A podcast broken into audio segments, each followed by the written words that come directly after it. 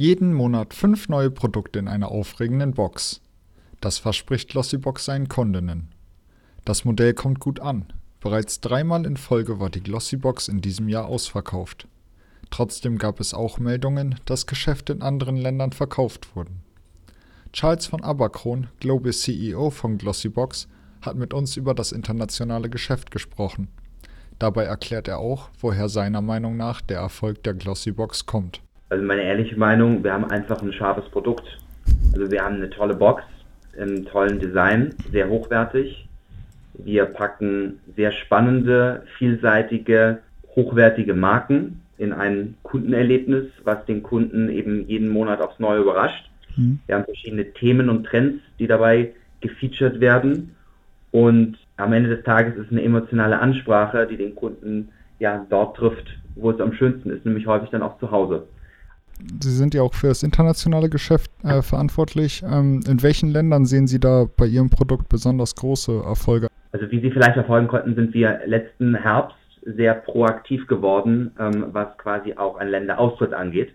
Mhm. Wir haben uns ähm, im Rahmen unserer Expansion seit 2011 sehr schnell weltweit verbreitet, konnten über die Zeit eben verschiedene Märkte ausprobieren und eben gewisse Tendenzen auch für uns erkennen und haben uns letzten Herbst dazu entschieden, ähm, einige Bereiche und einige Länder eben mit sehr viel mit sehr viel stärkerem Fokus, insbesondere zeitlichen, aber wie auch finanziellen Fokus zu verfolgen und ähm, sind insbesondere in, in den Kernmärkten Deutschland, USA ähm, oder, oder, auch der UK sehr, sehr groß und sehr, sehr stark. Aber auch in dem Zusammenhang ähm, beispielsweise in Schweden. In Schweden sind wir ähm, ein sehr, sehr großer Player, sehr stark, stellen unter anderem das äh, größte Gütermagazin des Landes, ähm, was wir in die Boxen packen. Und äh, ja, das ist so unser Fokus. Ähm, Sie sind ja auch äh, neben Amerika, was Sie schon erwähnt haben, auch in Asien vertreten. Gibt es da besondere Marketingstrukturen, die Sie ansprechen müssen bei den unterschiedlichen Kulturen, sage ich mal, bei den unterschiedlichen Ländern?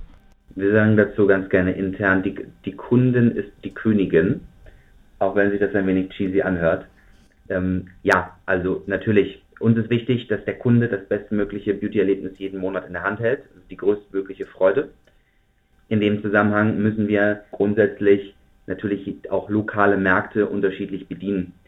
Sie haben ähm, große Unterschiede, was, sagen wir mal, was das Local Landscape angeht, also welche Kanäle genutzt werden von den Endkunden. Mhm. Ähm, beispielsweise, wenn wir nach alleine Europa schauen, werden Sie feststellen, dass Twitter in Deutschland ein Medium ist, was wichtig ist, aber wenn Sie das, wenn Sie Twitter ähm, beispielsweise mit der UK vergleichen, wird man feststellen, dass unsere Followership dort deutlich höher ist bei vergleichsweise vergleichbaren Märkten, was halt sehr interessant ist. Und natürlich passen wir deswegen auch unsere lokalen Strategien entsprechend an.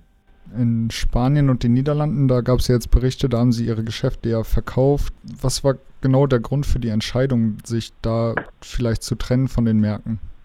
Ähm, wie vielleicht kurz aufgegriffen wurde, dass letztes Jahr entsprechend einige Entscheidungen getroffen worden sind zugunsten ähm, verschiedener Kernmärkte.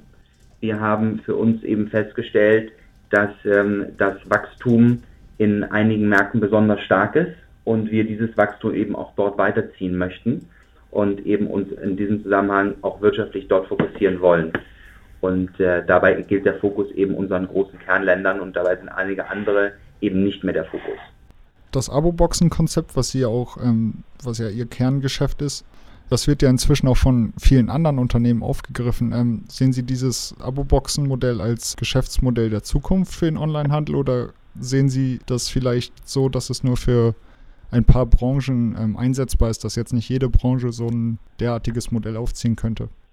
Ich muss da, dazu muss ich sagen, ich sehe uns nicht als klassischer Abo-Anbieter. Okay. Ähm, ich meine, das Thema Abo ist ja, sagen wir mal, nichts Neues. Es gibt ja in verschiedenen Branchen schon seit Jahrzehnten, sei es, äh, sei es die äh, Medienwelt, sei es, sei es Zeitschriftenabos, aber sei es das sind so Sockenabos. Aber ich möchte ganz klar sagen, wir sehen uns eher als das äh, Beauty-Erlebnis, mhm. ähm, in dem wir jeden Monat eben den, den, den Kunden die größtmögliche Freude in einer Box schicken. Und wir sehen uns nicht, wir sehen uns viel weniger als Abo und hiermit sehe ich mich auch viel weniger als Abo generalistischer Experte. Deswegen, ähm, ja, möchte ich dazu gar nicht mich so weit aus dem Fenster lehnen. Okay. Aber was wir vielleicht besprechen könnten, ähm, ihr, ihr, Produkt, wie Sie schon sagten, das ähm, beruht ja darauf, dass Sie jedem Kunden ähm, jeden Monat neue Produkte in die Box äh, packen und verschicken. Ist es da besonders schwierig, neue Kunden zu gewinnen, wenn das Produkt quasi auf äh, diesem Überraschungseffekt beruht, also dass der Kunde nicht genau weiß, was er da jetzt überhaupt bestellt hat? Kunden gewinnen und Kunden halten ähm, ist natürlich für uns Ziel und Kern der Gesamtaufgabe. Ich halte beides, ähm, den Kunden zu gewinnen und den Kunden zu halten, als unsere zentrale Aufgabe, aber auch als ähm, zentrale Herausforderung. Wir haben ein sehr emotionales Produkt, was den Kunden sehr, sehr schnell begeistern kann. Mhm. Ähm, und dieser Begeisterungseffekt ist natürlich auch etwas, was eine gewisse Zeit ähm, automatisch an uns bindet, aber für uns ist natürlich wichtig, dass dieser Aspekt Begeisterung über die Zeit natürlich stark verbessert wird. Das heißt, wir fokussieren uns jeden Monat eben darauf, die bestmögliche Erfahrung dem Kunden zu bieten, sei es durch Trendthemen, sei es durch neue Produkte, sei es aber auch dadurch, dass wir verschiedene Algorithmen entwickelt haben, dass wir möglichst auf den Kundendaten, die wir haben, eine zielgerichtete Box an den Endverbraucher schicken, sodass eben dieses Beauty-Überraschungserlebnis auf der einen Seite ähm, ganz klar im zentralen Mittelpunkt stehen bleibt und auch quasi den Kunden über die Zeit überraschen wird. Das Thema Beauty-Produkt fit, also wie gut passt das Produkt, ähm, ist natürlich dabei auch berücksichtigt. Und dahingehend werden wir uns in der Zukunft immer weiterentwickeln, dass eben am Ende nicht es nur eine Überraschung ist, sondern auch eine Überraschung, die zu mir passt hinsichtlich auch der, der Zukunftspläne. Ich weiß nicht, wie, inwieweit Sie da jetzt schon was zu sagen können oder wollen, aber gibt es da bei Ihnen auch in nächster Zeit äh, neue Expansionspläne, die Sie da vielleicht noch in andere Länder bringen wollen? Ich möchte das so zusammenfassen. 2014 expandieren wir in Qualität und wir machen die Dinge, die wir gut machen, noch besser. Wir haben, wir haben Spaß an dem, was wir tun. Ähm, ja. Wir sind große Beauty-Fans und begeistern uns selbst jeden Monat ähm, auch wenn wir nicht alle Produkte oder wenn ich nicht alle Produkte anwenden kann.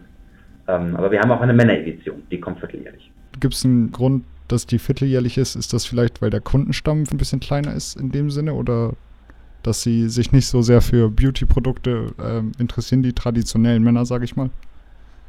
Um es sehr stark zu vereinfachen, die, das Angebot an verschiedenen Kosmetikprodukten, also die Vielfalt im Männerbereich, ist einfach eine kleinere. Zeitgleich verwenden Männer eben doch durchschnittlich auch weniger Produkte. In dem Zusammenhang ähm, ist das monatliche Männerabo meist eine Überforderung an den, sagen wir mal, Mann als solche. Und deswegen haben wir uns eben, um auch dort die, eben das Kundenerlebnis aufrecht und spannend zu halten, dazu entschieden, diese Box eben nur vierteljährlich zu machen, um ja. eben dann auch diesen Überraschungsmoment und dieses Erlebnis auch entsprechend würdig zu gestalten. Beim Abo-Versand von Beautyboxen gilt es also einige Herausforderungen zu meistern. Ich bedanke mich bei Herrn von Aberkron für das aufschlussreiche und interessante Gespräch über die Glossybox.